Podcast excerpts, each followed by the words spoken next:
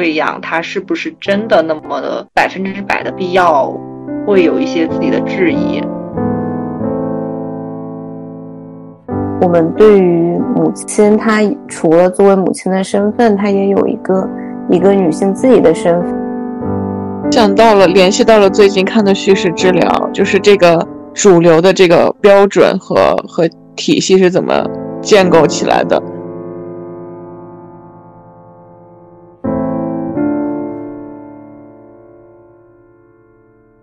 大家好，欢迎来到刻意练习。这里是几个心理咨询师好朋友一起来聊天的播客节目，我是三丰。今天和我在一起的是白花花和猫宁，大家打个招呼吧。Hello，我是猫宁。Hello，大家好，我是白花花。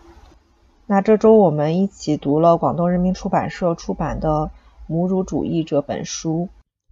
这本书主要梳理了母乳这件事在美国乃至全球范围内。是怎样从不被医学界所推崇和认可，到变成一种几乎是全球的压倒性的趋势的？以及母乳这件事是怎样被政治、经济、文化、宗教等等各种领域去利用作为一种宣传材料的？但是在这种压倒性的趋势之下，与母乳关系最为密切、最为直接的母亲本人。她的选择空间却不断的被挤压，母亲，尤其是经济地位更为低下的母亲，成为了最大的输家。因为在做心理咨询师之前呢，我有几年的做儿保医生的经验。那儿保医生这个工作，其实就是给零到三岁的小朋友做健康体检，接触这个儿童的。整个喂养过程的工作是非常多的，所以对于母乳喂养，我一直有很多的想法。嗯，比如说，实际上从我本科到研究生到实际在临床工作当中，其实母乳喂养的好处一直是被呃大力的宣传，以及被我们的教科书啊，或者是被各种的医疗机构啊，被各种权威机构所反复强调的。但是在整个工作的过程中，我会对母乳喂养它是不是真的那么的百分之百的必要，会有一些自己的质疑。嗯，也会观察到，其实现在的这些新手妈妈也好，或者说这些呃所谓的乳母，其实为了母乳喂养这件事情，付出了其实并不是那么有必要的代价。好像母乳喂养这件事情变成了一个非常神圣的、非常权威的事情，呃，然后我会对这件事情一直有所质疑。但是，呃，所有权威的资料都是在讲母乳喂养的好处，而相反的，母乳喂养的优势、呃缺点呀，或者说它给妈妈们造成怎么样的影响也好、损害也好，好像这方面的资料就会非常的少。那因为我这周读了这本。加拿大的考特尼·琼格所写的《母乳主义》这本书，就完全，呃，完全解答了，或者说完全揭露了我自己心里一直有的一些模模糊糊的，或者说有一些呃没有成型的一些想法，他就逻辑很清楚的全部都写出来了，所以就拉了我的好朋友们一起来聊一下这本书以及我们的一些想法。在开始的时候，我们可以先都讲一下自己对母乳喂养啊，或者说自己观察到的周围的朋友，或者是自己成长过程中对母乳的一些印象或者是一些想法。嗯，哎，我我会我会想到一个东西，是因为我从可能从大学的时候就会看一些育儿的那种科普嘛，那就是，嗯，我我我。有一个模模糊的、糊糊的感受，是我有一点点觉得，好像在中文的，就是这种育儿科普的语境里面，其实对母乳的强调，它好像也是有个过程的。就至少我的印象里面，可能在我当时，比如读大学的时候去看，好像强调的程度没有那么高。然后后面就有几年的印象，就是会觉得强调的程度非常非常高。然后，但是再到这两年呢，我又会觉得说，稍微好像就跟我们对于母亲，她除了作为母亲的身份，她也有一个一个女性自己的身份，就是好像我有点觉得，随着这些呃这两年，也就是比如说关于生育的疼痛或者生育的痛苦、生育的风险，其实是有更多的讨论的嘛，也也对于就是女性的身体，它。它的意义有更多的讨论，我我有一个感觉是，好像随着这个讨论的同时，那对于母乳就也在这一个一些讨论里面，就也会有一个部分会讲到，就是说，哎，可能可能母乳也要去去看一看，就是对对这个妈妈来说意味着什么。然后自己会印象还比较深刻的是，我在微博上面关注的有一个博主，他他不是一个育儿博主啦。嗯，但是他会也会分享一点点他他跟生育有关的事情。那有一个让我还蛮印象深刻的事情是，就是他们家不是他喂孩子的，他们家是用品喂，然后是她老公喂孩子，而是而且是从就是从宝宝出生就开始，因为他其实宝宝出生他就好像飞到外地去开了几个会。然后也就是说，从他们家宝宝出生第一天开始，就是由她老公来喂孩子的，就是品喂。然后，然后她会，她老公是那种会很会会，就是会把孩子吃了多少毫升，就会很清楚的几点几分吃了多少毫升，会有一个那种记录。他们去看儿科医生的时候，也会带着这个这个记录去。然后呢，这个他们可能是喂到。嗯，最后可能喂到几个月的时候，最后就就就可能就变成混合混合喂啊，或者就就不是纯母乳了。然后他也跟他的就这个妈妈也跟他的医生，呃，有去问，就有去问他的儿科医生。然后他的儿科医生大概讲讲的就是说啊，虽然那些指南都说要喂到什么什么，但实际上我得上班呀，所以我可能也喂了四个月我就来上班了啊。然然然后他们呃，就是他们的语境是在美国。嗯，然后他们两个人之间也有一些讨论，就大概这个妈妈也就是表达了一些类似于说，嗯，母乳的好处真的是那么多吗？就类似这样子的一个讨论。然后其实那个，嗯，那个儿保医生好像就是在跟在跟这个妈妈的讨论当中，可能也有说到，就是实际上那些。那些益处可能是有的，但是也未必真的对婴儿来说有有那么大的差异。而且他们俩可能在对话当中有谈到有一个点，就是说，其实可能所有的这些指南都不是女性来制定的，就是由男性来制定的。那那所谓的这些男性的专家，他们就算是基于一些研究来。来做出这种推荐，那可能也许啊，就是比如说对婴儿来说，也许是八十五分和八十六分的的的的差别，但是总之他会推荐那个八十六分的选项，就说啊，就是母乳。但是但是确实在这个推荐里面本身就是就是没有涵盖这件事情对妈妈来说是什么样的影响。哦，我又想到还有一个点，就是好像。这两个人的聊天当中还有提到说，所有的那种育儿指南都也会跟你讲一件事情，就是说妈妈要有充足的休息。但是如果你要去母乳，然后你还要自己去母乳，你怎么可能有充足的休息呢？嗯，哦，说到这个，就是我不知道你们会对母乳这件事情是怎么样的，有没有个印象？就是实际上我感觉。对大多数人来说，或者说你在媒体啊，在宣传里，或者在社会文化的环境当中，就像生孩子是你不经历一次，很多事情你是丝毫不知道，就是那个生孩子的痛苦啊，那个就是这两年我感觉，呃，这种网络平台上还会多一些，就是对生孩子的痛苦会宣传，就是就个人表达多了嘛，你会能看到一些，嗯，但是依然是严重不足的，然后。其实很多人，或者说大多数人不知道的是，生孩子只是一部分。那么很多妈妈都会说，生完了实际上更大痛苦是哺乳的痛苦。但是这个哺乳的痛苦，就是相对于生育的那个痛苦，是更加被很少的去被人听到、去被表达到的。就比如说我在做儿保医生之前，我其实是完全不知道。哺乳的话，就你们知道是要多久一次吗？就是其实新生儿的话，就是在三个月之内，我们是讲要按需哺乳。这个就是说孩子什么时候饿了什么时候吃。呃，但是大多数的话就是一两个小时，尤其是新生儿可能头一个月的时候，两三个月可能也是两个小时左右。就是说这个妈妈二十四小时。就没有睡整觉的时候，二十四小时都要平均两个小时喂一次，而喂一次可能就要，嗯，就是仅单单是哺乳的时间，就是我们是说十五分钟，科学上来说十五分钟就差不多了。但是尤其是新手妈妈，她可能没有办法就是那么顺利的哺乳，那前面可能孩子还不吃，你还要拼命的去引，就是引导这个孩子去。呃，吃啊，然后中后面还要可能他慢慢的吃的越来越少，你还要等他，所以整个过程单单哺乳来说就要二三十分钟，接近半小时。然后哺乳完了之后呢，还要给孩子拍嗝，否则那他一会儿会胀气，然后又会哭闹，那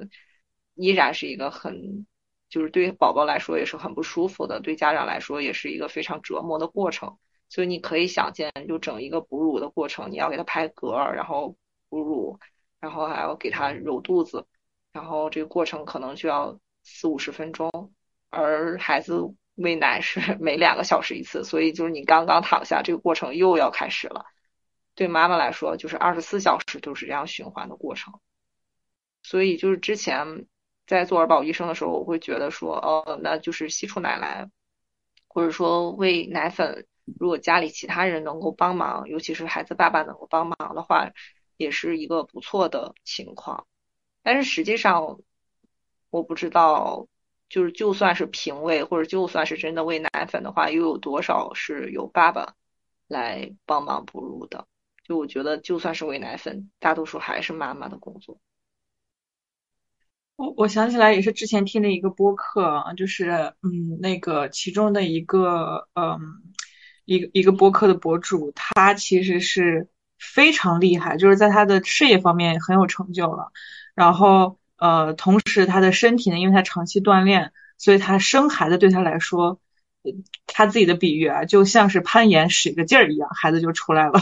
就对他来说特别轻松，就那样的一个状态。以及他身边其实给他的支持是非常好的，就他的老公、他自己的妈妈，呃，给他的那个整个支持的环境都是很好的。即便是这样的一个一个呃女性。她应该就是在哺乳期间，然后她当时应该就是用那个吸奶器吧把那个奶吸出来，然后但是呢，呃，然后她自己应该去工作，然后她老公这个这个这个奶呢，应该是给孩子喂了一部分，另外一部分就没有及时放到冰箱里，因为母乳是特别容易坏掉的，就是然后就就是就是可能我估计一大瓶儿吧，然后就给坏掉了。然后当他知道这件事以后，他的反应是他一下子就崩溃了，就就痛哭流涕。就是他生孩子整个怀孕期间，对他来说，他根本就没觉得这是个事儿。但是就是在哺乳期间，然后整个压力积积攒到，当他知道那个奶给坏了以后，瞬间痛哭流涕。然后我我对这个情节印象挺深的，就是一下才意识到。即便是一个这么强大的支持系统这么好的一个母亲，但是都会遇到这样的时刻，就可想而知，在这个养孩子的这个期间的压力是有多大。嗯，就是，嗯，刚才没有讲到，就是实际上除了时间上的成本，就是你想想，如果让你每两个小时就起来。嗯，起来待半个小时而已，你可能都会要崩溃。就二十四小时你都要这样做，你就会崩溃。但实际上，这个哺乳的过程依然是有痛苦，就生理上的痛苦。就是我见过很多很多很多，就是哺乳疼哭了的妈妈，就或者说几乎没有几个没有疼过的妈妈。然后包括说这一个过程，你都要非常小心。为什么妈妈会对那个母乳那么珍贵？就是。嗯，少了奶少了，可能宝宝不够吃，就是包括现在的社会文化会造成一种你没有喂好宝宝，你就是个不称职的妈妈这种，让了，就是妈妈会有这样的自我谴责啊，会有这种自责的心情。然后多了的话，你如果稍微不注意，比如说没有及时喂啊，睡过去了呀，然后挤奶啦，或者是甚至是睡觉的时候侧身压到了。都会导致乳腺炎，然后乳腺炎是非常非常疼的，就是它就会胸前结成一个硬块，就是你摸上去它是一个像大石头一样的，就是硬硬的，整个非常硬，但是又有炎症，但是你要就实际上就是乳腺管堵住了，那怎么办呢？就是生推，就是会有那个所谓的呃输输输乳什么那些上门服务的那些什么偷奶师啊什么的，他就是生推，就是拿手使劲给你整把乳腺管推开，然后把那些挤奶推出来什么的，就是出血的什么的也是非常多的一个普遍的情况，就是这些都是实际上。大多数人没有经过生孩子的这个过程的人是不知道的。而你想想，如果一个新手妈妈刚生完孩子，对这些一无所知，然后她要在经历过生产那样子的呃巨大的痛苦之后，还要独自去面对这些从来没有人告诉她的事情，嗯。嗯。嗯，然后其实就是回到看的这本母乳主义的书，嗯。就是我们现在都知道，对于母乳喂养是多么好，好像就是已经是一种一边倒的宣传，铺天盖地的，不管是呃社会文化里面呀，不如你看小红书，全都是各教你各种各样的怎么母乳维持啊，怎么样哺乳啊，怎么样保保存你的母乳这样的。这样的材料，然后从医学上，就像我我是零几年上本科的时候，就是不管是期末考试也好，还是我考职业医师也好，还是什么也好，就是会反复出现的题，其实就是那个母乳的好处，母乳喂养的好处。然后包括我后面做儿保医生的时候，就会实际上就是官方会呃妇幼整个系统卫生系统会定期下发那种。宣传母乳喂养好处的宣传材料，要求我们去定向的宣传啊，要求我们去张贴海报啊，要求我们去做这些。但是，嗯，蛮有意思的就是这本书，其实它第一章讲了，呃，先讲的是奶粉。其实，在嗯母乳被这样铺天盖地的宣传之前，其实还是有一段，呃，有一个转变的，就是。实际上呢，我们知道最原始的时候是没有奶粉这回事情的。然后实际上它还经历了一个大家普遍都用母乳喂养，呃，来发展到实际，然后一种觉得好像奶粉是更加科学、更加卫生、更加有营养的好、更加好的东西。我想到小时候那个方便面，就是有我很小的时候有一个阶段，好像就是对。奶奶来说，方便面是一个好东西啊，然后是有营养的，是是是，那种商家的宣传下，让你觉得那个东西好像是一个好东西。然后曾经也有一个阶段，就是他这本书就是举的例子，实际上就是雀巢公司啊，实际上也是雀巢公司在主要做的这种宣传，导致其实中间。呃，很长的时间会，尤其是第三世界的国家，会把奶粉认为是一种更高级的东西，来喂养小孩更好的一个东西。就是他第一章讲的，就是蛮有意思的。嗯，而且这个阶段的宣传，实际上客观也导致了后面那种反弹式的一边倒的觉得。奶粉是邪恶的，奶粉是不能给小孩吃的，或者说对孩子有害的，不如母乳好的一种一个原因之一吧。就是他在二十世纪可能六七十年代的时候，那个雀巢公司会在这种发达国家、欧美国家已经普及了奶粉，或者说奶粉已经宣传的足够多的时候，他就把他的触角伸到这种第三世界的国家，或者是。呃，一些非洲的国家宣传的很多，然后书里面就提到说，就那个时候，呃，雀巢公司会积极的从多方面进军这些新兴的市场，比如说在巴西广告中最常见的产品依次是香烟、肥皂，还有配方奶粉。为了推广自己的产品呢，雀巢还采用了一些，就说准妈妈发送赠品啊，实际上就是。乃至到现在还是会有很多奶粉商家，嗯，就是发一罐一罐的这种赠品，然后以及他会就是催生出一种销售策略，就是所谓的雀巢护士，然后他们雀巢会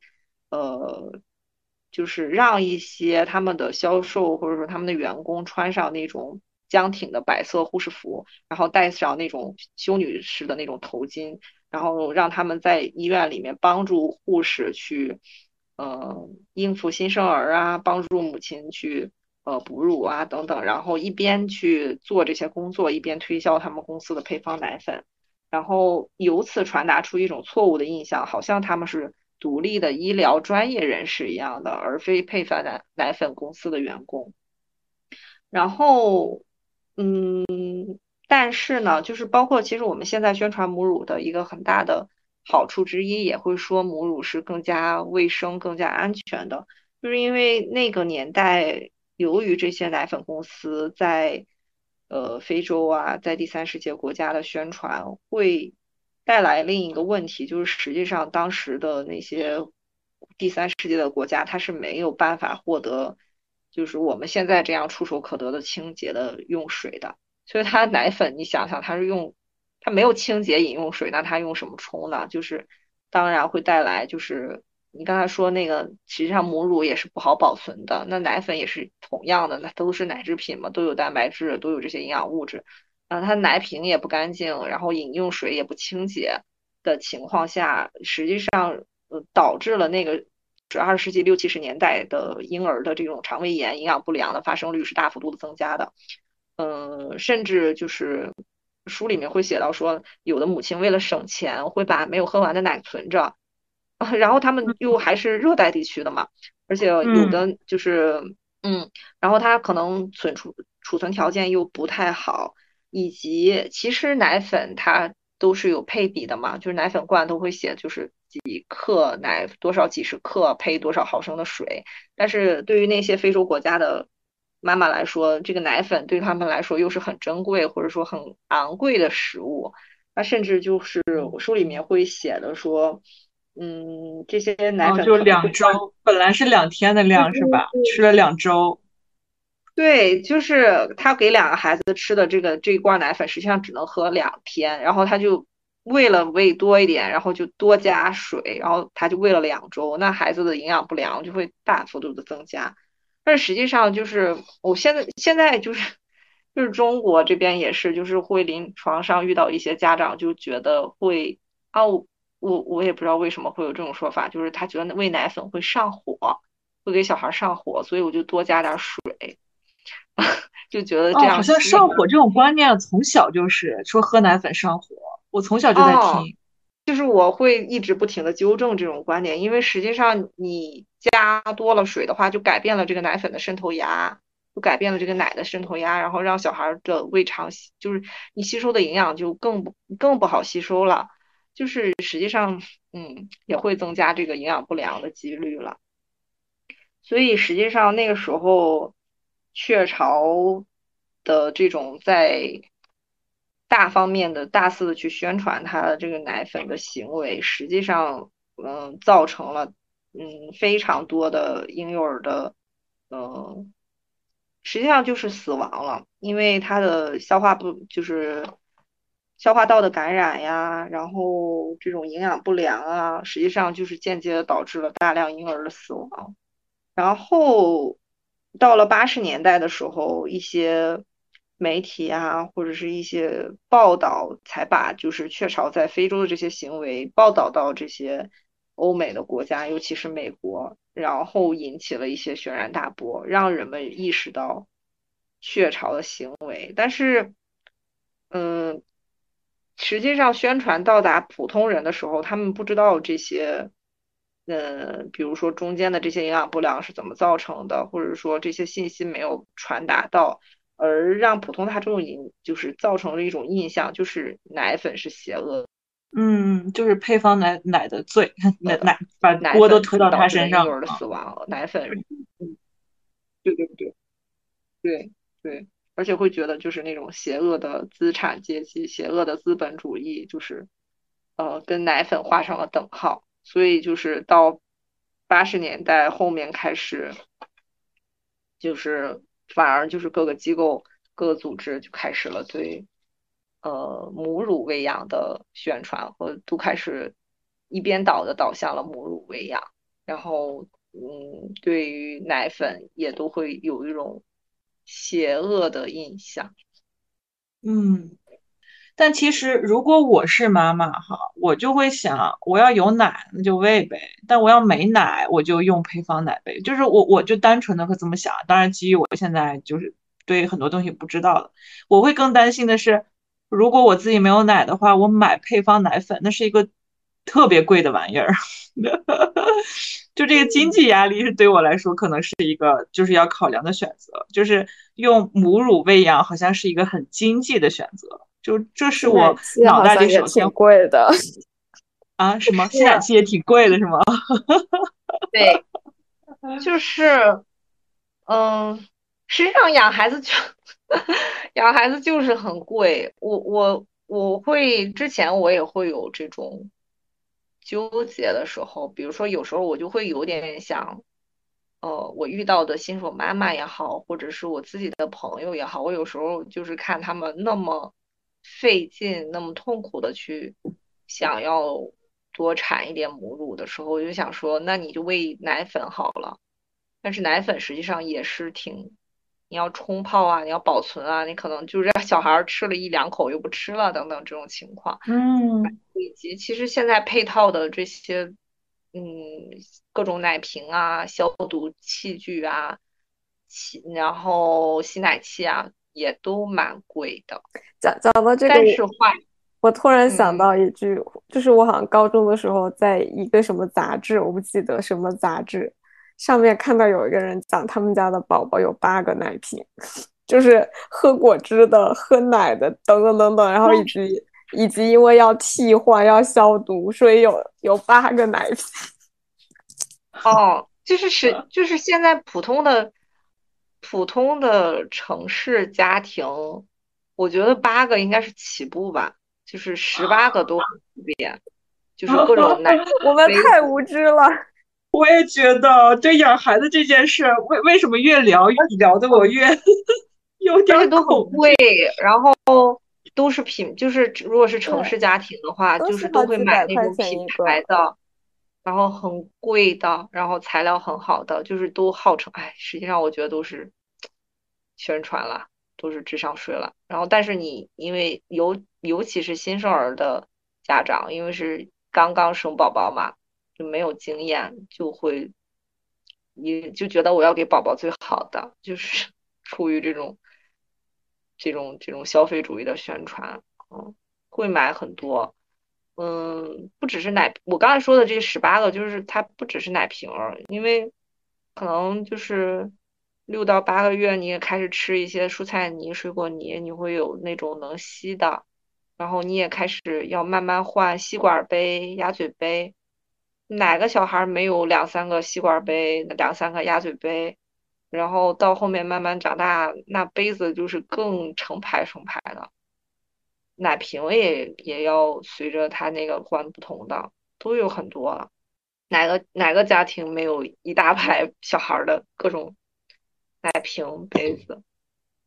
我好想回去问问我妈，我是怎么长大的？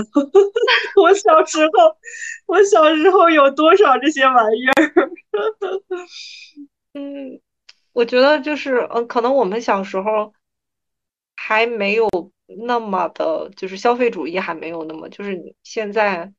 呃，一个是消费主义的宣传，另一个是，就好像你也不能说这些人就是获取知识都在小红书这些妈妈，但是你没有别的平台教啊，也就比如说，那我，那我，那我现在这个孩子就是不吃奶怎么办啊之类的，那他可能就。像小红书这样的平台，会有很多妈妈去分享她的经验，但是与此同时，也会裹挟而来很多消费上的那种。所以说到这个，就让我其实内心有挺深的恐惧感的，就是比如说拿你推荐我们读的这本书，就是从一开始，一开始它其实是从那个。奥巴马不是通过了那个呃那个保险的那个法案吧？好像是，就是呃对对奶瓶这种东西是可以相当于报销的嘛，走保险。吸奶器啊，对吸奶器，对吸奶器。然后接下紧接着就是因为展展开了一个巨大的产业，因为有一个产业的推动，所以各各种营销就跟上了，然后这个营销就会创造各种概念，呃，那比如说典型的，甚至甚至连哺就是哺乳都是一种文化，然后都要紧跟着什么靓妈，然后要时髦的哺乳，这些文化都造出来，然后紧接着紧跟着周边的产品就跟上来了，就是嗯，像类似这种例子，比如说后面配方奶粉，大家认为配方奶粉对婴儿是不好的，这是一个结论，然后但其实得出这个结论背后的原因却那么的复杂。然后比如说后面又变成了好，我们推崇哺乳，但是其实哺乳就是又是在一种什么样的情况下，背后的原因又是那么的复杂。那对于我来说，我其实就是想知道一个单纯的从一个妈妈的角度，到底怎么做是适合我和孩子的，然后是科学的，是是是是是对孩子好的，对我好的。我想找到这样的信息，好像好难呀。就是好像没有一个，嗯，就像就像金颖那天在群里说的，好像都有立场，我好像找不到一个，呃，可以真正的站在我的立场给我提供信息的，或者是所谓的客观的立场提供信息的这样的一个来源，我突然不知道我可以从哪儿去得到信息了，就有这种迷茫。对，就是如如果单纯的是从从信息来说，当当然，其实其实我自己是一个，就是我我说我会看看育儿的科普嘛，然后我也会看，比如说关于什么什么药啊，这种健康啊这种科普。那当当然相对来说，我我能够知道，比如像像丁香园这样的公众号，或者有一些什么样的公众号是是相对靠谱的，然后以及包括啦，其实你可以去看 DCD 是吧？你可以去看 NHS 是吧？理理理论上当然是可以的，嗯，就是就是这些信，如果从信息质量的角度来说，这些信息肯定是会比小红书靠谱。但但是但是对，但但但是另一个问题又在于，哎，就是嗯，就是所谓的科学这个玩意儿到底是个啥？所谓的关于母乳的好处的这些玩意儿到底是个啥？就是它所有的这些研究。所有的这些本身它就是，呃，或者或者说就是就像就像前面稍微有讲了一点，这个这个书里面它其实有介绍关于母乳这件事情的这种就是怎么讲，就是呃怎么样变成一个公共议题，什么情况下人们会去研究母乳的好处，或者再延展一下，什么样的情况下我们会去研究烟草对人是有害还是有利？实际上。你去研究这个问题本身就已经背后是有一些原因的，背后是有一些利益的，背后是有有一些东西的推动，你才会去做这个研究。所所以，我觉得就是就是一定程度上，当当然不是说科学这个东西完全不存在，但是但是确实就是它就是一件比我们嗯没有那么简单的事情吧，它它它就是挺复杂的一个一个事情。好，就是我看这本书的时候，也会回应一种我一直以来的一个，嗯，怎么说呢？就是我一直以来的一个想法，就是很多东西，或者说我一直以来的观念，就是实际上我们生活中的大多数东西都是构建出来的。嗯，呃，你的生活习惯、你的文化、你的什么各种方面、你的观念。你的消费习惯等等，都是由各种势力去集体构建出来的。但是我其实会更震惊的是，我没有想到，就是，呃，在这样的，比如说，呃，有一些，比如这本书后面会提到说，因为通过母乳传播了艾滋病这样的一个板上钉钉的事实，也会因为不符合他们的主义，嗯，去。就是被否认啊，或者是被忽视啊，或者说我也没有想到说，嗯，在医学上或者在科学上会也受到如此大的影响，也会这样去被构建。就像，嗯，猫宁刚才讲的说，实际上在你去选择课题啊，当然我们我们研究生的时候做课题也是会啦，就是，嗯。你去选择课题，然后你做课题的中间，嗯，你的实验每一步的实验结果到你最后的实验结论，实际上都会受影响。嗯，可能更小的影响你不会受，说我就是要现在的潮流趋势是什么，要得出这样的结论。但是，嗯，微观到每一个研究者或者说我们这种小小的研究生的实验课题来说，你如果得出一个负面，或者说你如果得出一个没有影响这样的，或者说，嗯，就是统计学上没有差异这样的结论，可能你就发不了论文章，你的论文发表不了。那我就是要会想要去倾向于得出一个有统计学意义的结论差异，对对，我我就倾向于去得出。然后在这本书里也会提到很多，就是在母乳喂养上，他们不管是美国还是哪个国家，不管是什么样的机构，不管是多大的医疗机构的人做的实验，那他就是倾向于说。呃，母乳喂养有什么什么好处？母乳喂养和奶粉喂养的感染率的差异有统计学意义，它的论文才能发得出来。没有统计学意义的论文实际上是得不到发表的，或者说几乎没有发表。然后即使有发表，也不会被人引用，然后也不会被这些机构去选择作为他们的宣传材料，也不会被人看到。嗯，那我们就就是顺便就聊一下，就是我在这本书里看到的，说这个母乳是怎样慢慢变成一种社会共识，或者是怎样被各种不同的组织啊、不同的团体去选择作为一种他们宣传的宣传的这种共识。就这本书里也会提到说，母乳主义好像就是母乳好像一个框，就是。各种什么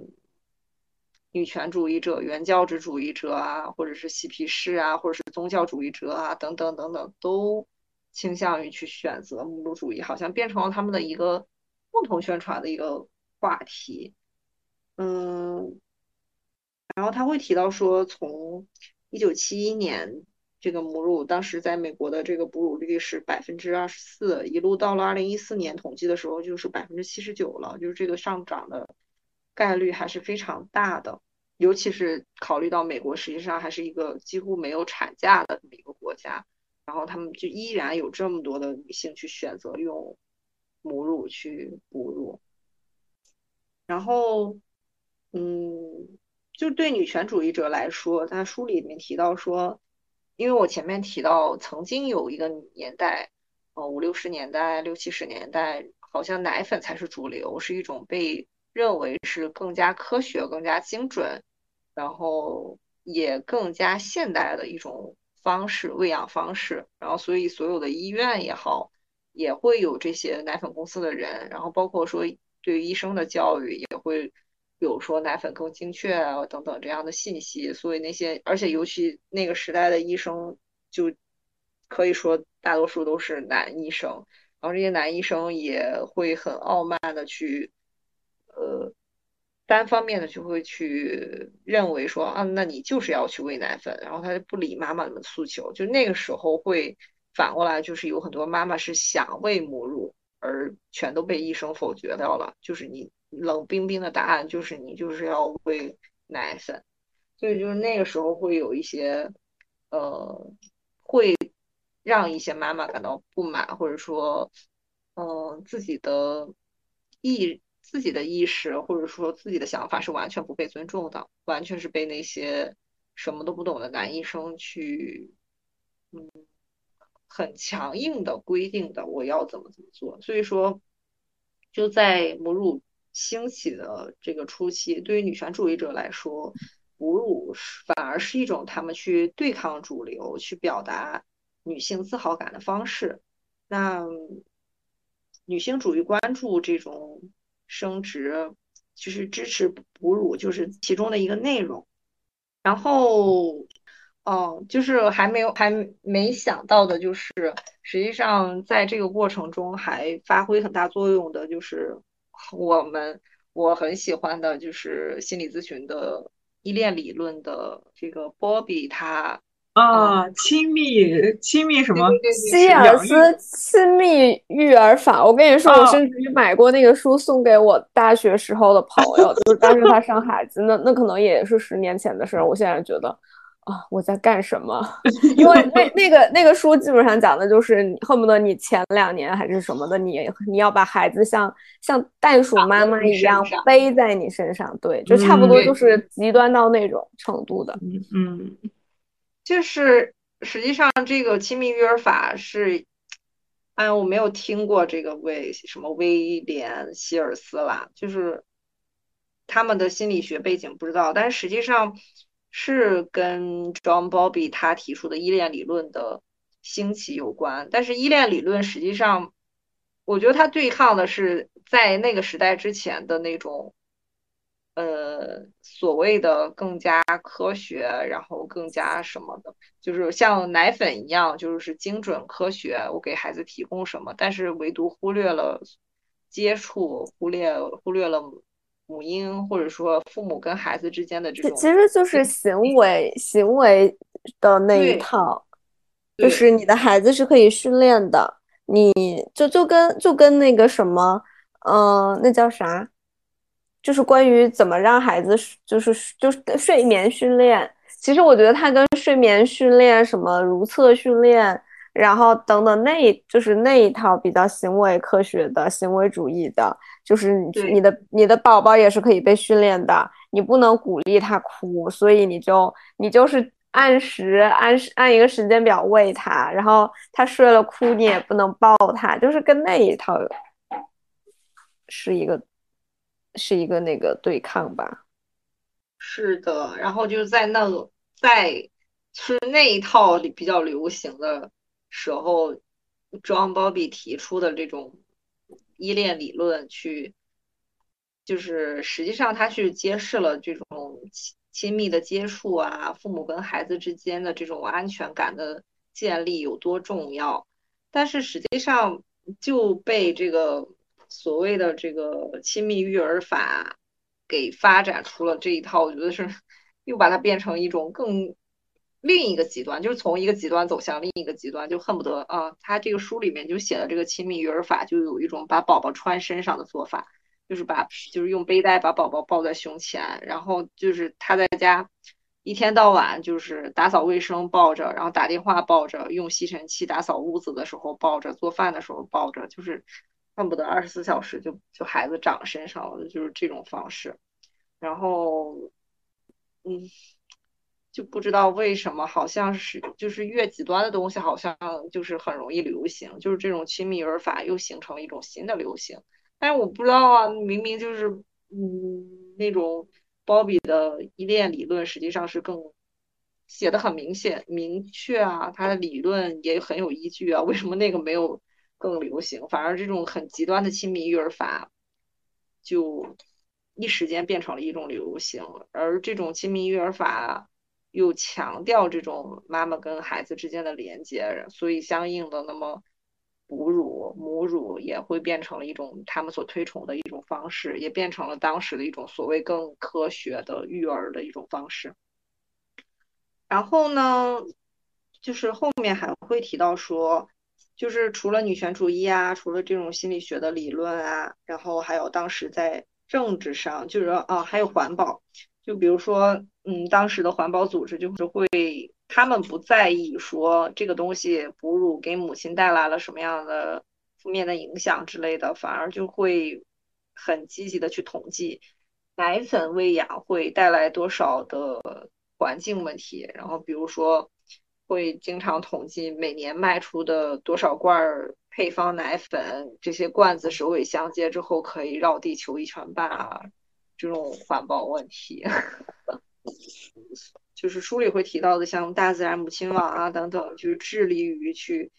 营造这种自然世界、可持续社区、简单食物，去营造这个作为一种负责任的生活。那么相应的，这个母乳喂养就是一种更所谓的更加环保的方式。然后，嗯，包括政治上，我觉得这里面我就必须。我我就看到这里，我就必须要念一段。但是当然了，就是真的会很多人中枪。就是如今政治上有进步倾向的人，不太可能自视为阶级斗士，而更有可能自认为有社会良知。他们是如何表达这种良知的呢？一般来说，并不是通过公开的政治行为，比如抗议或者是抵制，而是更有可能通过选择某种个人生活方式，比如说吃本地的有机食品、买公平贸易咖啡、逛独立的小书店、练瑜伽、骑单车、回收利用垃圾、开混合动力车，当然还有这 段写的。然后就是在宗教上也是一样，就是这也是一个没有想到的逻辑呢。就是嗯，这个作者会列出了好多圣经里提到的哺乳的片段，就是比如说第几章第几什么会写到说不给孩子哺乳真实在是残忍啊，或者说呃有女人为摩西哺乳啊，什么什么什么之类的这种哺乳。然后作者会说，就是他会列出这么多圣经里的这些细节，是因为，呃，他用谷歌在二十分钟之内就找到了二十三个网站，都是宣传这种基督教去宣传哺乳的育儿理念的。而基督教的这种逻辑就是把哺乳当做智慧设计的一个证据，然后这个智慧设计是。他们是基督教里面神创论者关于宇宙和人类生命起源的学说，他会认为说，呃，智慧设计的这个基本观点就是说，宇宙和万物是如此复杂，不可能是由呃自然选择过程中创造的，所以它肯定是存在一个设计者的。然后他们坚信这个设计者就是上帝。那因为哺乳是孩子完美的食物。呃，哺乳给孩子呃在不同阶段提供了不同的呃根据孩子设计的营养需求的食物，以此来证明说哺乳肯定是上帝设计的，然后以此作为就世间万物肯定都是上帝设计的这样一个智慧设计论的论据，所以就是实际上。嗯，基督教也会变成一个宣传母乳，或者说，嗯，后面会提到的几个美国几大这种母乳宣传的大机构、大阵营中，很大一部分人都是教会的妇女或者是教会的人，然后他也会想，就是会写到说，教皇对哺乳也会也是一个支持的，就是那个什么，教皇方济各还在。就是公开宣传母乳的好处等等，就是总之，他会写到，就是一时间，就是从八十年代开始，就是各方面都会发现母乳很符合他们的政治议题啊也好，或者是宗教议题也好，就是一下子就变成了一个母乳变成了一个他们都可以去发表观点的一个框。就是嗯，没有人真正真的关注母乳这件事情。就就哺乳这件事儿，没有没有，就是这么多这么多观点里，没有人在意，就是对孩子了，对这个女人，对这个具体的人如何，他到底是怎么回事？他只是成为了证明自己观点的一种一个一个一个舞台，或者是一种武器，或者是一个工具，或者一个材料，就仅此而已。嗯，好像这种位置，这种角色。跟女人相关的尤其多，女人的肚子、女人的乳房，好像最终都变成了让这些各个持不同观点、不同立场的人的一种可以拿来利用的工具。嗯嗯，但是这些东西本来跟女人有关，跟女人跟嗯，就是好像没有人关心这个。嗯，但是其实他妈的跟你们的政治什么宗教有屁的关系呢？先回到它本身好不好？但是没有人在意，就是这种这种感觉。就像这个书里面，他反复会提到的，一边倒的去宣传奶粉的时候，当时伤害受害最大的，受伤害最大的实际上是那些很贫困的非洲国家。然后到后面又一边倒的去宣传母乳的时候，就是后面最后一章他会提到这些传染病导致的，就是你你你一边倒的去宣传，不顾这些传染病的传播去宣传母乳，结果受伤害最大的还是这种贫困的非洲国家一样，就是永远都是，不管是在阶级上，在经济上，嗯，都是永远是受伤害最大的是这个弱者，而这个弱者，嗯，在同一个社会环境里来说，那就是女性，女性和儿童，她的利益反而是最不被关心的，是最不重要的。然后在国家层面，那就是那些最贫困的国家。然后在阶级上，他后面也会提到一些，嗯，比如说，那我同样喂母乳的话，一个资源更丰富的女性，肯定就是要好于那些就是经济水平更差、阶级更差的一些女性。嗯，就就就算是吸奶这一件事情来说，它吸奶器它。书里会介绍说，吸奶器好像有一个四十四十美元的吧，就是手动的，然后你就是一个手要托着它，把那个就像一个杯子一样的东西扣在你的乳乳头上，然后你去捏那个阀门，手动去捏，然后就很累，然后两只手都要这么拖着，你什么都没有办法干，而且它因为是手动的，它吸的不足，然后就会导致永远。没有办法把这个奶吸完、吸彻底，而不吸彻底呢？一方面就是因为我们身体是一个需要正向刺激的嘛，就是你的奶都吸空了，你才能产生更多的奶。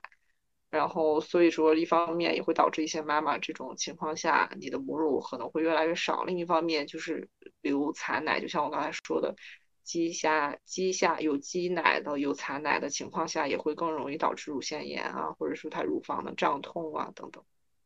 而电动的这个有吸奶器也分不同的档次，贵的可能两三千、三四千美元，然后有一部分美元，我的天，对对，然后有一部分是进入就是普通的那种，可能几百美元的，就是进入我们前面说的这种医保当中。还有一些就是没有进入医保，但是那些阶级更高的女性可能就或者经济水平更好，那她根本就不在乎，对吧？就是我就是甚至有一种就是他双手都可以解放，然后两个都是电动的，然后 他们就会一边开车一边做饭一边吸奶。那当然这也是另一种压迫了，就是实际上这也是资本主义的另一种共谋，就是。我的员工可以一边吸奶，一边满足社会对于好妈妈的需求，一边他也不耽误我的工作，我也不用给这个员工放产假，就达到了一种资本主义的双赢。哎，我其实还蛮好奇，作为非医学背景的人，你们会就是会有那种觉得母乳是最好的、最科学的、最对孩子好的这种印象吗？会啊。我觉得都有，就是一种已经被当做一个共识吧。嗯，就就就普通人一定都听过那种类似于，就是我觉得它有点跟那个那个什么有点像，就是就是母乳非母乳，就跟你是剖宫产还是自然生产，基本上大家的所有人的印象一定都是说啊，那一定是顺产比较好的，然后一定是母乳比较好的。就是大多数人并不会知道细节，就是那个所谓的那些研究给出你的具体的道理是什么样的。但我觉得大多数人都会有一个这样的印象。嗯，不过另一方面，我自己的观察，我会觉得在，就是其实就是关于母乳的重要性以及这个的兴起，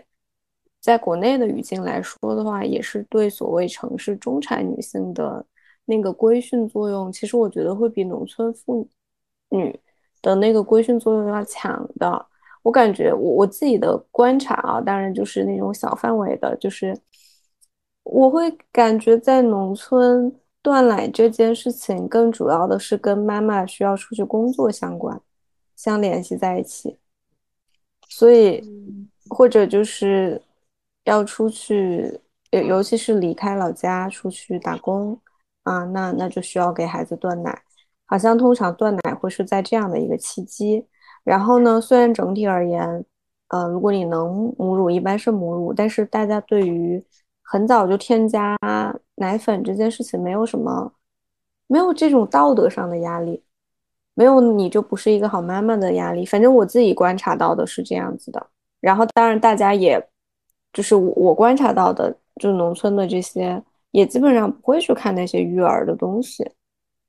然后，呃，我我就是这种这个环境里面，其实没太有道德的压，那这种道德的压力在这里的。嗯，更多可能是是经济上，然后你现实生活层面的一些一些选择吧。嗯，包括还有什么不能给，就是那种，就是这一整套科学育儿知识其实都不触及他们。比如说几个月之前的小孩，或者是我不记得具体一岁之前的小孩不能吃盐，没有这个，甚至于辅食。没有这个，就是就是他的辅食什么时候添加，添加什么样的辅食等等，就这一套科学育儿知识基本上不不触及农村妇女、农村女性。嗯，然后大家也不会那么精细，包括还有什么，就是这一套哦，我是联想到这一套科学育儿的那个东西已经是越来越精细，里面打包的东西越来越多的，包括要给小孩刷牙这件事情嘛，就就那些。牙科的建议好像是说，从他长第一颗乳牙开始，你就要给他刷牙。是的，是的，嗯，现在这个是标准回答，就是那些妈妈问我的话，也是标准回答，就是从孩子长第一颗牙开始刷。但是我一般会建议说一岁以后。我就觉得，如果真的一切都按照那一套标准回答去操作的话，真的两个人二十四小时啥也别干了。所以现在养一个孩子会非常非常累吗？也我你刚才讲的时候说农村妇女会不受这一套的规训，会规训更少。我觉得可能也是消费能力导致的这种资本主义的触角还没有去波及到那。有道理。然后同时也同时也说明另一个方面，就是我们国家没有工位可言呢。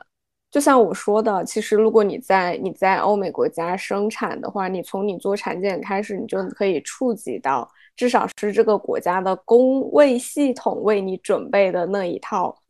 科学的知识。我他是我就是啊，我这个儿保就是工位项目其中之一。但但是但就是说，就像他们。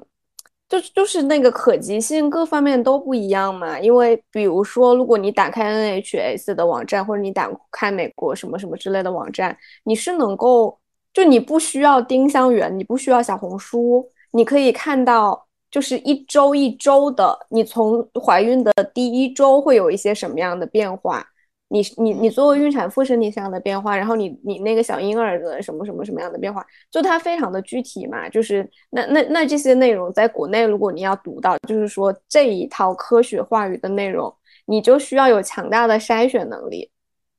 嗯，就是你你知道信息在哪里是靠谱的，甚至于一定程度上，在国内不是也会遇见，你就去三甲儿科挂一个号，那个医生的。就也未必靠谱这件事情嘛，但但如果说你你在你在欧美国家的话，你你只你可能从你怀孕的那一步开始，至少你可以拿到就是国家官方层面的工位系统在在在在在做的这一套知识。那那这一些东西国内也不太有。但是那我是那我接下来就就要吐槽这个，实际上就我看这本书的时候，我会有一点从就是。从情感上，我会有一点理解为什么美国会有那种所谓的反制文化，就是比如说为什么美国会有一批人到现在也不相信 COVID 的存在，或者说会有等等，就是一堆反制的言论。就是 我在这个书里面会看到，就是很多医学的数据的得出啊，或者是说各种组织的宣传，真的是会让人很。很颠覆，或者说会让人逐渐的失去对他们的信任感。嗯，那我就顺便正好讲一下，哎，其实那你们会认为说，哦，那母乳确实就是会有很大的好处，只不过那个好处可能并没有那么大，或者说那个好处也许并不是那么绝对，相对于说妈妈的。嗯，妈妈的身体啊，或者说相对于她育儿的那种成本来说，是这样吗？嗯，我我自己会，就是我以前会看到的一个是一一个是大体上会有这样的印象吧，就是所谓的呃母乳什么含有一些什么什么东西，然后可以让小孩更健康什么的，一个是这个，然后然后我我我我我之前应该是，嗯，就是在其他的地方也有看到说，比如说像什么，那那是什么，就是 WHO 之类的，之所以会推荐哺乳的那个。叫什么哺乳哺乳的那个时间，好像是从某一年从一年半延长到了两年。然后这我我当时有看见有有就是有有人说，他那个之所以这个这个推荐，就是因为其实跟你刚刚讲的那个部分有关嘛，就是说因为其实像比如非洲国家什么的，他们他们水源什么的不是很就就没有办法得到安全的水源，所以说在那个状况下，也许相对来说妈妈的就是乳汁它是一个更。怎么讲？就是就是就是更安全的，所以他就说，所以就是在讲说，那那那其实这种推荐本身，它都是基于很多的因素来来做的推荐，可能其中呃呃，比如说母乳的这个部分好处也完全就是你你在非非洲国家，可能这个。有洁净的水源等等的地方，这本身就不算是一个什么好处啊。就我之前大概会了解到一点点这样子的，所以我可能总体的印象就是，嗯，即使它有一些微弱的好处，但是也不是一个，就是不应该造成那么强大的道德压力啊。不过从这里如果顺着再多说一点，就是当时我朋友自己自己怀孕要，然后要要母乳啊什么之类的。他就会说，他一方面知道这件事情，而且甚至于他自己当时的状况就是一个，呃，他他自己就是需需要考虑一下到到底要不要母乳这件事情，然后，嗯，但是最后他还是选择了母乳。他就说，虽然一方面我知道已经有很多研研究告诉我这个好处可能就是八十五分和八十六分的微弱的差别，然后这也会让我更辛苦。呃，等等等等，但是依然能感觉到，就是就是会有一个很沉重的压力，就是你要所谓你要给孩子最好的，即使那个最好比次好就差一，但但是他他会说有很多这样的压力，所以所以我觉得这个里面就是确实这种道德绑架就不仅仅是在母乳这个议题上，而是跟跟你作为一个妈妈本身就有很多的。这种，反正这个也是一种构建了，就是对于对于母爱的构建，或者说对于妈妈的责任的这种。我问个很傻的问题啊，就是如果比如说我的乳汁分泌正常，但是我选择不哺不哺乳不母乳喂养，然后会怎么样呢？对我会有什么？就不分泌乳汁了是吧？对，那就是人体就是一个。所有的激素，所有的东西都是一个靠刺激的，就是正向啊，你你你你对，比如说泌乳，你每一次嗯乳汁都被吸干，然后那你就会大脑就会觉得分泌的不够，那你乳汁就会持续的分泌，然后那你如果说一直没有去正向刺激它，啊乳汁没有说经常吸什么的，包括说实际上这整套的。吸的这种刺激啊，什么都是一种给它正向刺激。那你如果说选择不哺乳，那那你就慢慢的就不会泌乳。哎呀，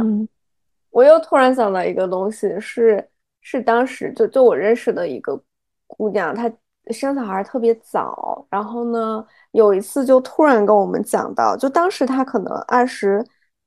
六七岁。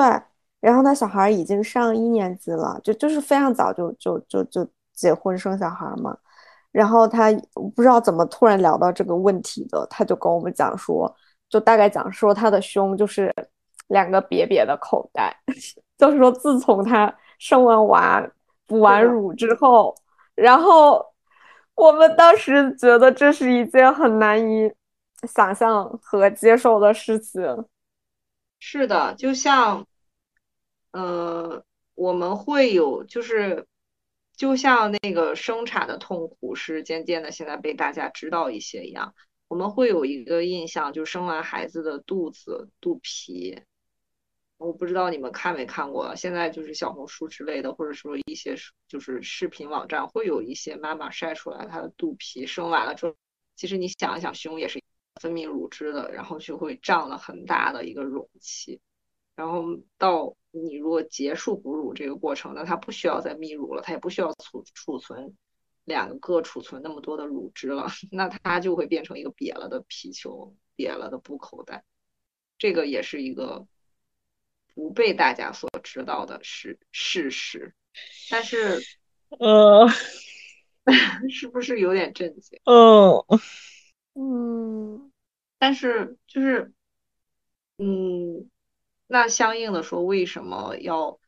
在这么痛苦，或者说啊，你你如果现在让你说会有这么大影响，你可能就啊，我肯定不会，我我就不要，那我就不不如了之类的。为什么还要呢？就是他们确实在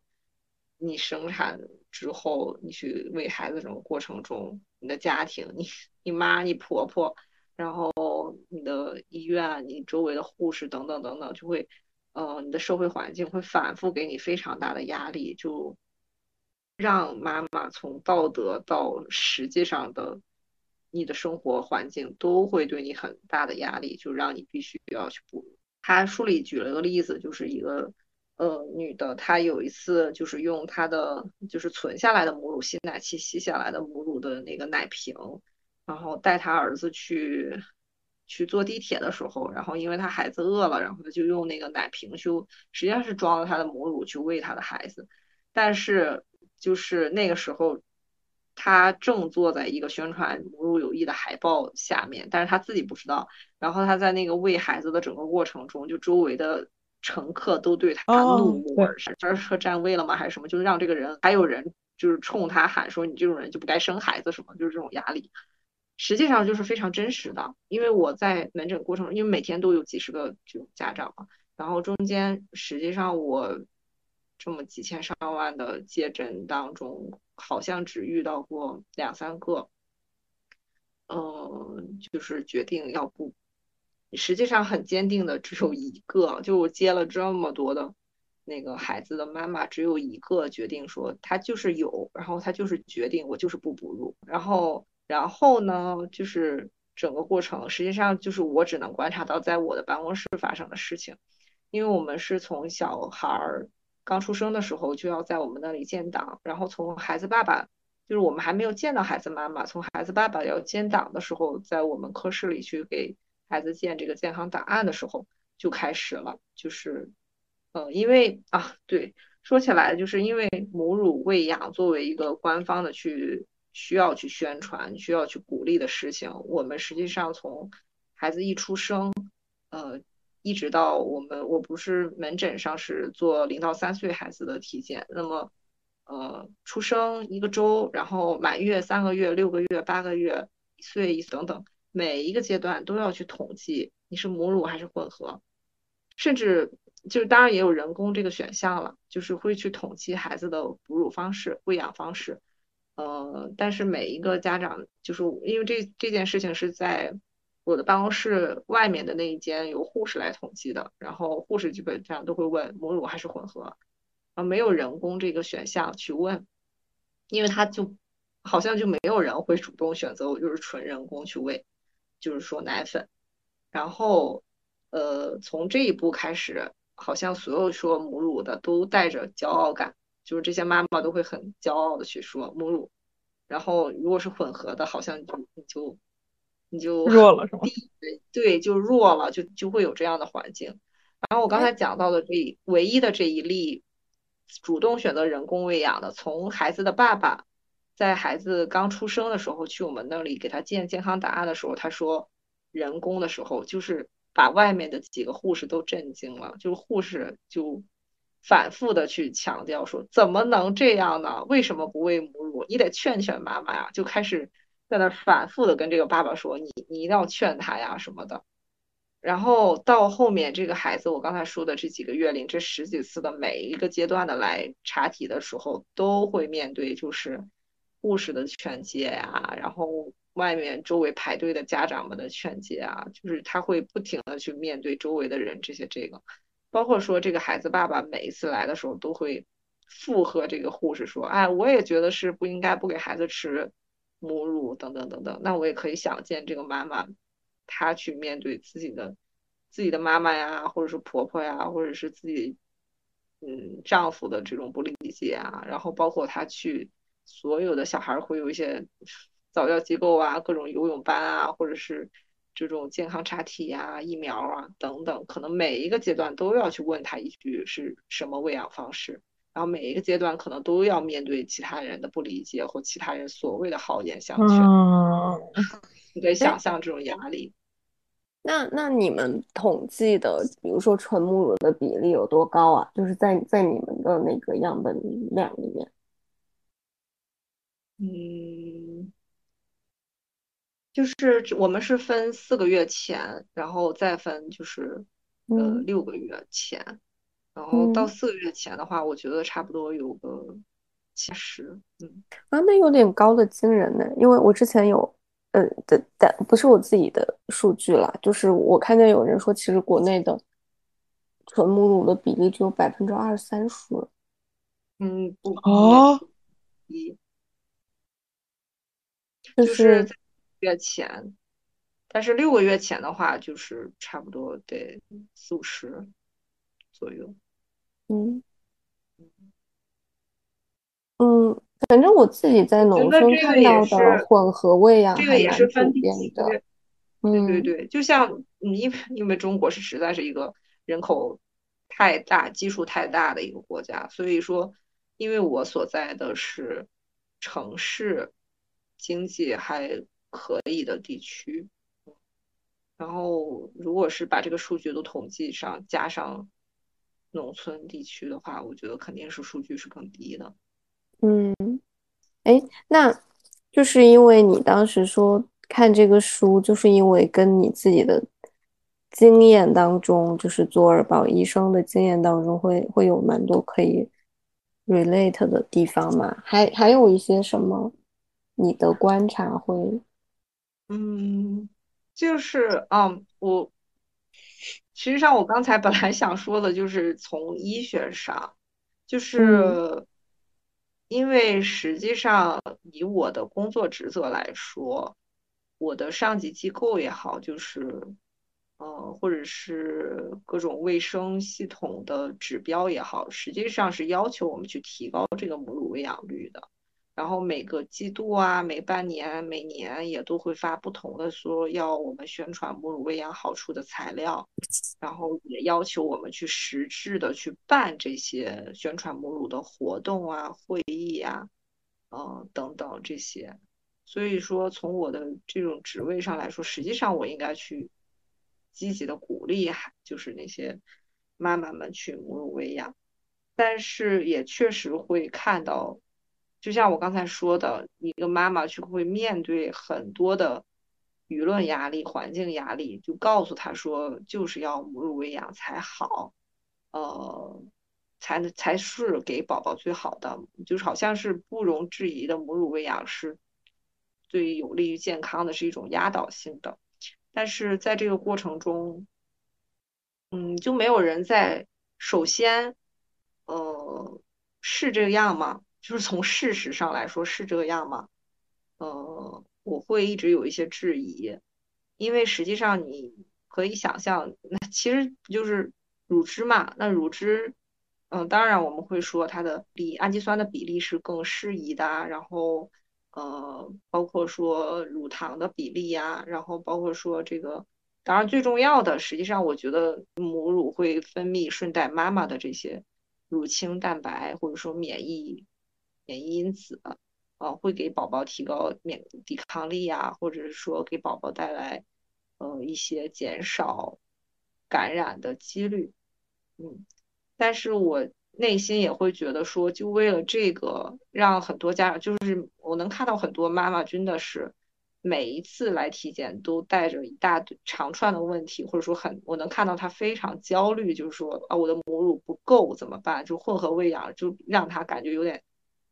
呃，好像低人一等，或者说觉得我就不是一个好妈妈了，或者说他会为此付出非常大的代价，去找各种什么排疏疏通乳排乳师啊，去去做各种理疗啊，或者说吃很多的嗯汤汤水水，每天吃这些东西。然后以及我最最最让我觉得至于吗？就或者说这个代价付的值吗？就是这种频繁的起来，就每两个小时，就是这等于说哺乳的这个任务全都压给这一个刚刚生产完的妈妈，然后带来的这种非常疲惫、非常焦虑的后果是值得的吗？嗯嗯，我会我就是我我想主要说两个方面，就是第一，我就是一个更简短的，就是第一就是说带来的这种焦虑，因为我们前面讲到，实际上就是母乳的压倒性的发展当中的一一个流派，就是由这个 Bobby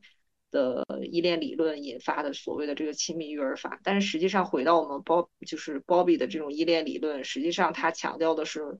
亲子之间的这种亲密的关系，以及妈妈的，就是在那种，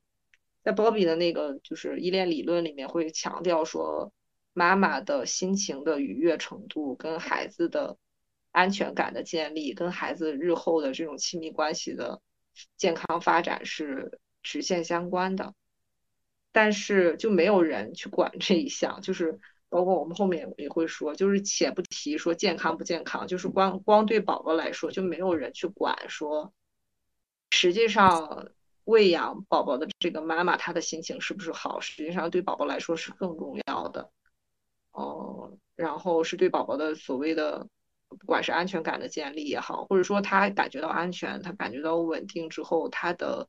这种免疫力呀，他的生长发育的水平啊，都会更好。嗯，但是这个是没有被统计进去的，也不被关注。然后，嗯，或者说，我我我经常会想说，这些家长们，就是这些婆婆也好，妈妈也好，做那么多催乳汁、催乳汤、催乳餐，然后或者说家里买那么多大大小小的奶瓶、不同的吸奶器，这么多昂贵的设备，就是你如果能替代性的去多照顾孩子，或者说。孩子的爸爸能多分担一些哺乳，就每两个小时，那你可以交替的起来去喂孩子的话，让妈妈获得更多的休息，压力能更小一些，缓解他的焦虑，让他心情好一些。实际上是比你们所谓的我要付出那么大的代价，一定就是往死里拼命去多产奶，它的意义是要大得多得多的。但是这一点就是，嗯。几乎没有被宣传，或者也没有被重视。而另一个方面就是说，那这个所谓的就付出的代价它值吗？就是这个从医学上来说，乳汁真的就是母乳真的就是比奶粉要好那么多吗？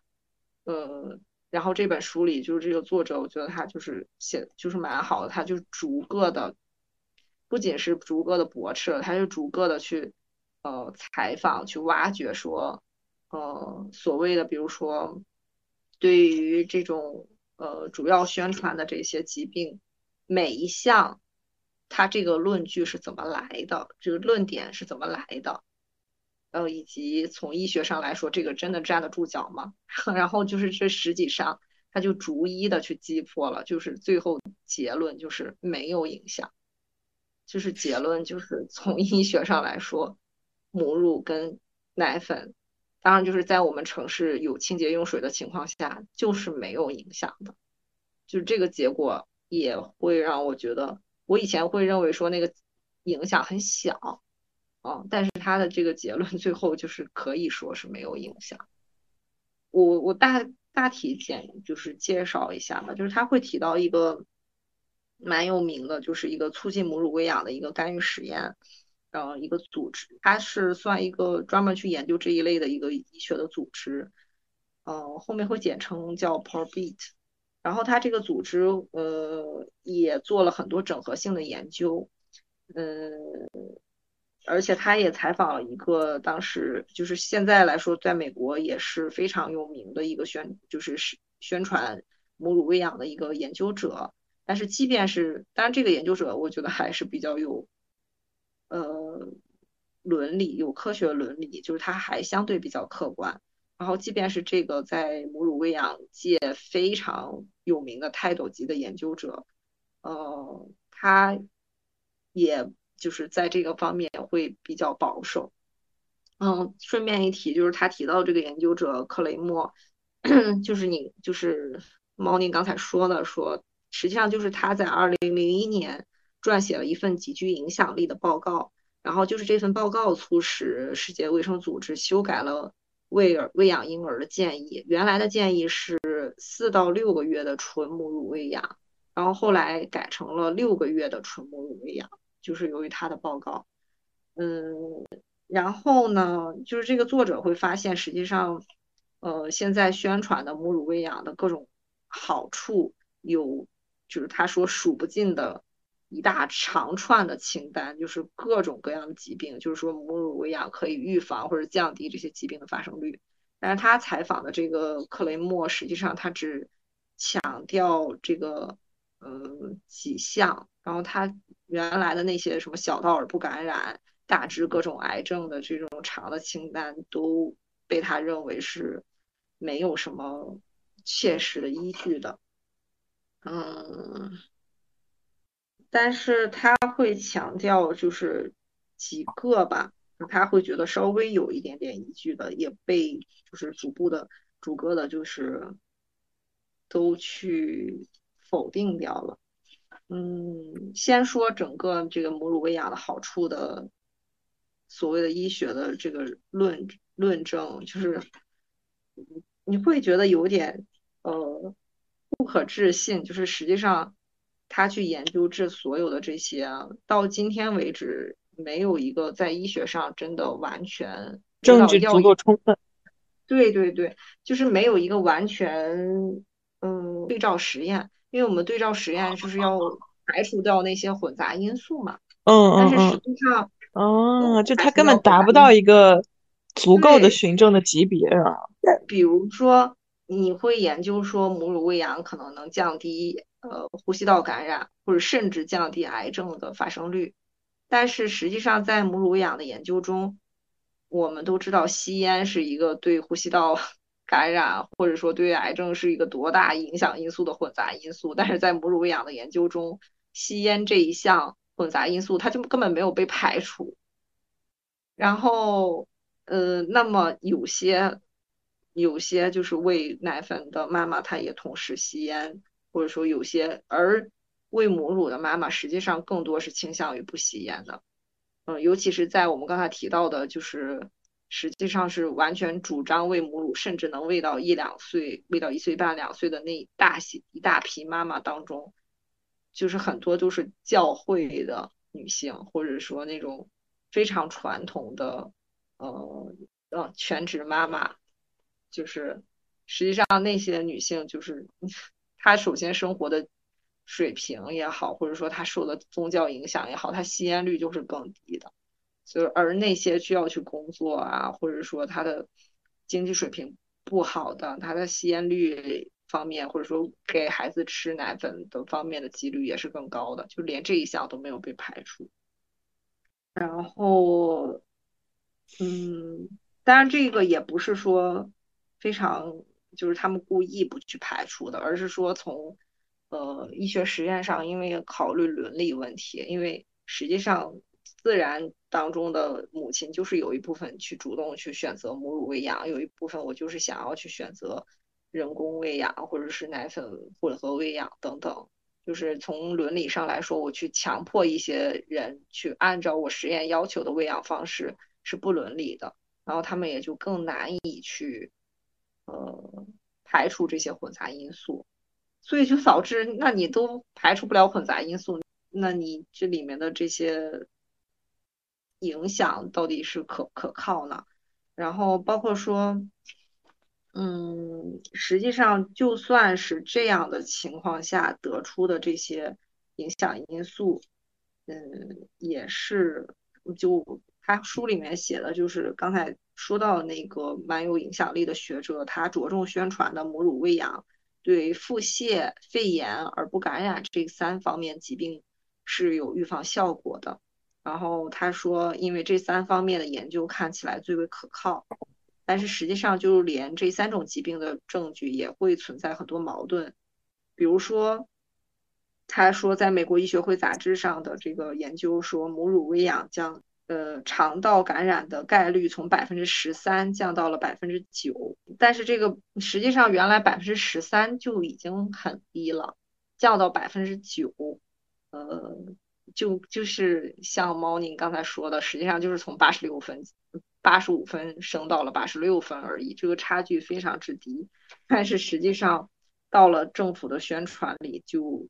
变成了呃，将肠道感染的概率，呃。提升呃肠道感染的概率降低了一倍，这样的宣传，实际上百分之三到百分之九它也不到一倍，然后就会被这样的宣传。那你你得到的概念只是说哦我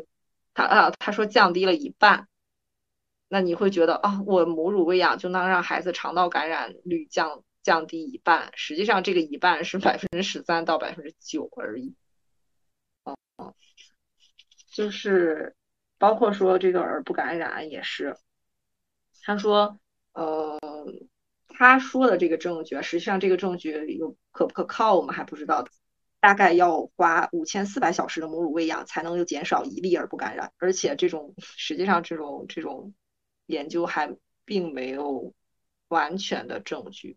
然后呢，就是他实际上那其实，在现在的医疗水平上，肠道感。呼吸道感染，或者说什么耳部感染、肠道感染，实际上就是抗生素就解决了问题嘛。就是它的发生率本来就很低，然后发生了之后呢，也是抗生素就能解决的问题，也并没有那么可怕。然后他宣传的这些可预防的疾病当中，唯一就是一个呃嗯稍微有一点致有可能致命的一个就是小肠结肠炎。但是这个小肠结肠炎呢，就是每四千名婴儿当中才会有一例，而且这个这些患者基本上就是早产儿，嗯，所以说，嗯，为了减少这些感染，花掉的这些哺乳时间反而是没有被统计，或者说没有被被注意的。然后在那种政府的宣传当中，就非常的离谱，就是。就是他书里面提到说，这个美国医务总监推荐的这个呃母乳喂养的方式，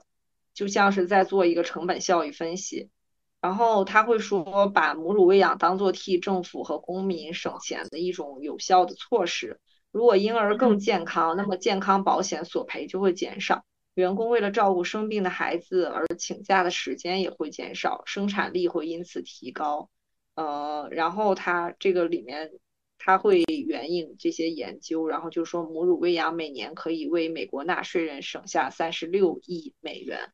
但实际上这三十六亿美元就非常的离谱，这个数据就是说他是怎么算的呢？首先，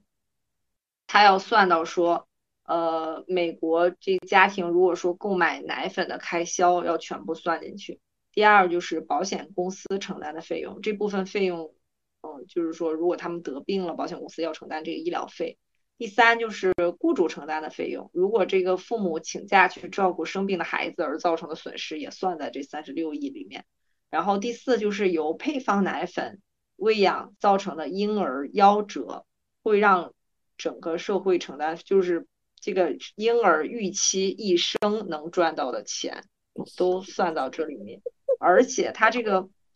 几怎么就是他这里面算到的这个呃这些婴儿导致的医疗费用啊，然后父母请假的这个去照顾婴儿造成的损失啊，保险公司的费用啊，这些费用是怎么算的呢？就是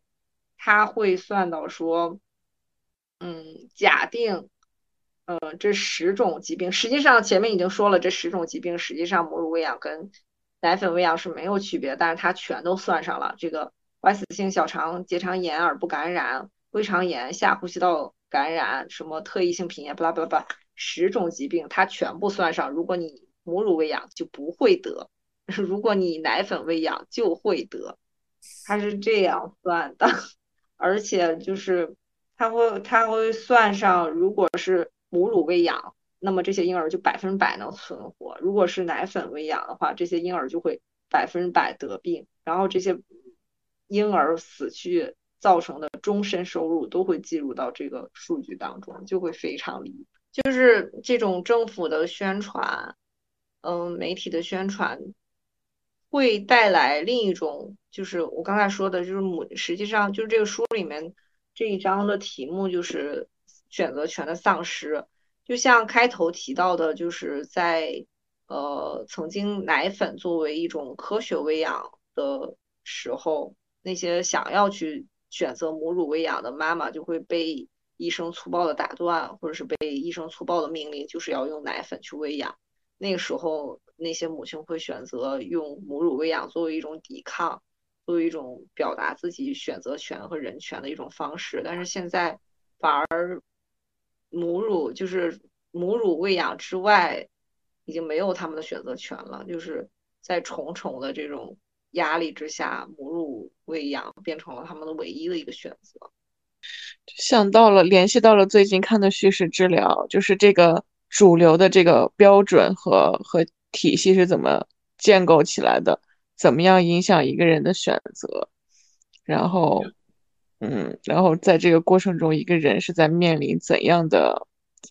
这种权力的视角下的这种叙事，然后被他所影响着。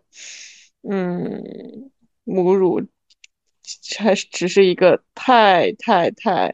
太具体的一个点了，还有更多的点都是这样被影响。嗯。嗯，包括说，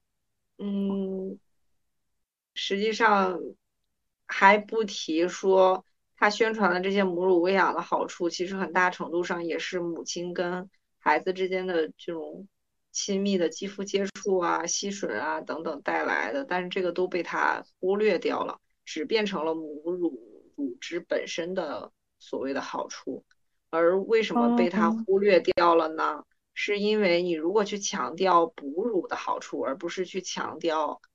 呃，母乳乳汁本身的好处，就会带来一个问题，就是如果你要亲喂的话，那么就肯定会让这些妈妈要去休产假，那政府就不得不面。美国政府，美国本来就是一个嗯几乎没有产假的国家，就是几天。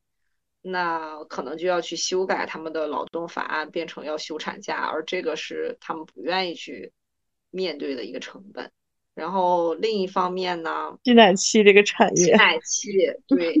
呃，如果我只强调乳汁的好处，而不是说哺乳的好处的话，那么吸奶器就可以解决了。然后通过这种游说呀，通过这种资本的运作，吸奶器进入了这个社保可以报销的范围。或者说变成了一个非常普遍的，呃，所有妈妈都会去选择的一个设备的话，那么，那么这个吸奶器的销量其实也是非常可观的。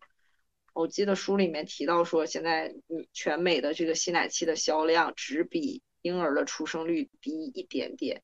也就是说几乎是快每个人都买，对，每个婴儿都会，他的妈妈都会买一个吸奶器，嗯。我我在想，我在想，在国内的语境里面，又是总之都是困境了。可能在国内的语境里的困境就是，嗯，你没有地方吸奶，你要就是如果你你有哺乳，然后但是你产假结束，你回到你的工作当中去，你可能就比如说很多人其实，在卫生间吸奶嘛，可能那就是一个唯一的很狭小的操作的空间。是。然后以及以及就是哺乳这件事情，好像，嗯，好像就是好像女性生育之后那种身体的关系变得很奇怪啊。一方面是，一方面可能一个怀孕的女性，陌生人都可以摸一摸你的肚子，甚至于也许摸一摸你的胸。但是另一方面，对，但是但是另一方面就是。那如果你的孩子需要喝奶，你在公共场合你要去哪里给他哺乳？嗯，就是，所以我觉得这样暴露狂的行为是吗？这样就好 像是你，你怎么样都是一个选，就是你的选择都是很狭小的。你你即使去去哺乳，这符合一切的宣传，但是他也没有真的给你创造一个环境，一个支持性的环境，对吧？然后。你你你那一端也，你你你不自己喂，好像也没有什么选项。是的，就是他提到就是奥巴马的法案嘛，就是一方面，这个平价医疗法案让这个吸奶期可以进入到医保之后，好像去吸奶、去喂孩子母乳变成了一个普遍的，或者说一个理所当然的选择。然后同时，他那个劳动法案也会说，就是要求企业给员工去提供呃吸奶间这这种情况。但是呢，这个好像在社会舆论上或者社会文化里，大家好像觉得啊，你反正。都已经这么规定了，你有很好的条件，但是呢，这个实际上它不是一个强制的措施，就会导致很多呃公司我就没有给你提供专门的，你也没有办法去告我，或者说根本就没有一个强制的措施，就把妈妈两边夹击到了这个程度。其实，在国内也是这样的，就是很多公司或者很多呃，就是工作单位。他比如说就是去卫生间或者是一个小的储藏间，然后这书里面会提到因此而带来很多性骚扰的产生，就是妈妈在吸奶的时候会更高频的遇到一些男同事的骚扰，或者说就是在他吸奶的时候就故意去开他那个储藏间的门，或者故意去拍门等等，会有很多女性都遇到这样的骚扰。嗯，然后就是这一段也蛮妙的，就是他会说。呃，从哺乳到吸奶的这种微妙转变，会让生产吸奶器的公司赚了个盆满钵满。然后这一转变呢，也为一部分雇主提供了一个好办法。这些雇主既想保留住员工，又不想给员工放产假，或者是不愿意承担新妈妈花时间哺乳造成的损失。而对于有的政客而言，让女性在上班时间吸奶也是个好办法。这些政客不愿意提出有利于女性的法规，比如说产假等等。那因为这些法规可能会给企业带来损失，或者可能会被当做对美国经济竞争力的威胁。看来，在这个三赢的局面中，只有母亲和婴儿是输家。就就就是好像一方面啊，就是就像这个书里面讲的，他把哺乳这件事情变成了一个公公共议题。一方面好像是这样，但是一方面就是这又是一个。跟真正提供哺乳的人无关的公共议题似的，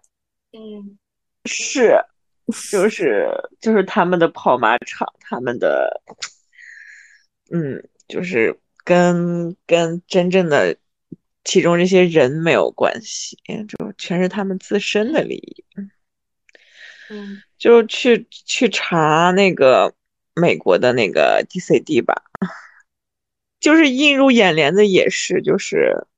哺乳怎么样为这个国家的经济利益带来了好处，节约了什么什么样的资源？就是就就这些就就摆在那儿，嗯，然后然后就开始摆出来什么好处。哦，我想说，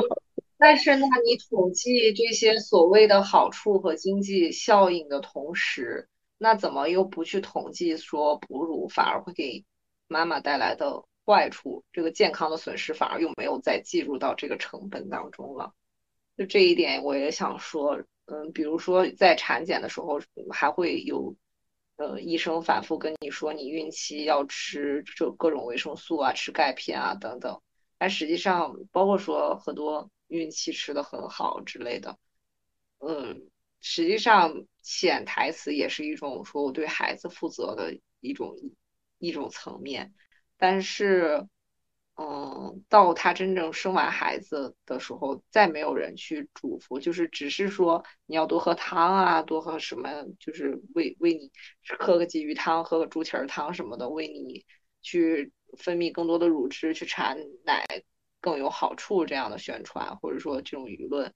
但是，好像就连我所在的这种医院，这种城市的阶层。嗯，很多人，或者说我觉得非就是非常大比例的人，他是不知道哺乳会给我身体带来很多的损失，嗯，尤其是钙的流失。然后我都会在第一次宝宝体检的时候去强调说，你不管哺乳多长时间，你哺乳的时候就要同时吃钙，否则你钙的流失量很大。这就很多妈妈是很吃惊的，就是她是不知道这一点的，就是。他们全都说啊，我早就不吃了，就是他们就生完孩子立刻就没有再吃了。实际上，你哺乳的时候，这个钙的流失量也是很大。另外一点就是，实际上这种吸奶器的流行也会带来一个，嗯，就是哺乳时间更长、跨度更久、奶量更大的一个情况。因为就像我刚才说，它是一个正向刺激嘛。但是如果说是一个自然的哺乳过程，可能随着孩子的月龄增长，很多人他没有用吸奶器的话，那孩子就吸的越来越少。随着孩子吃辅食啊等等，他的泌乳量就是会减少的。但是又由于吸奶器的存在，就是这些妈妈她会每天都会吸那么多奶出来。哦，上班，哦，再包括说妈妈的工作生活节奏变了呀，压力变大等等。正常来说，她的乳汁就是会分泌减少的。嗯，但是现在我哪怕上班的时候也在同时吸奶，嗯，它的分泌乳汁的量可能就会持续的时间更长，量更多，会造成妈妈实际上客观来说比以前那种 原始的哺乳方式要流失的钙的量更大。好的，那我们可以。来个结语啦！来 ending 吧，但是我不知道 ending 在哪儿。就是现在说的，好像现在说的好像有点悲观。那那如果乐观一点的话，就是我觉得至少有一个部分是，嗯，就是至少有人，就是就是即使这些不管是什么老白男专家们，什么。什么什么什么男性专家们，或者由男性专家们组成的叉叉叉推荐叉叉叉指南，就是没有女性的声音就没有吧？至少我们 这两年开始出现这样的帖子，开始有人谈论这些。嗯。对于我来说，就是多去问几个为什么吧。就是当别人给我一种强制的标准，甚至要在上面道德绑架的时候，也许我可以多一个问号。哎，这是哪儿来的标准呀？谁试图制定的标准啊？嗯，他背后的立场可能是什么呀？就是可能多带一个这样的问号，也许会是一个。突破的开始吧。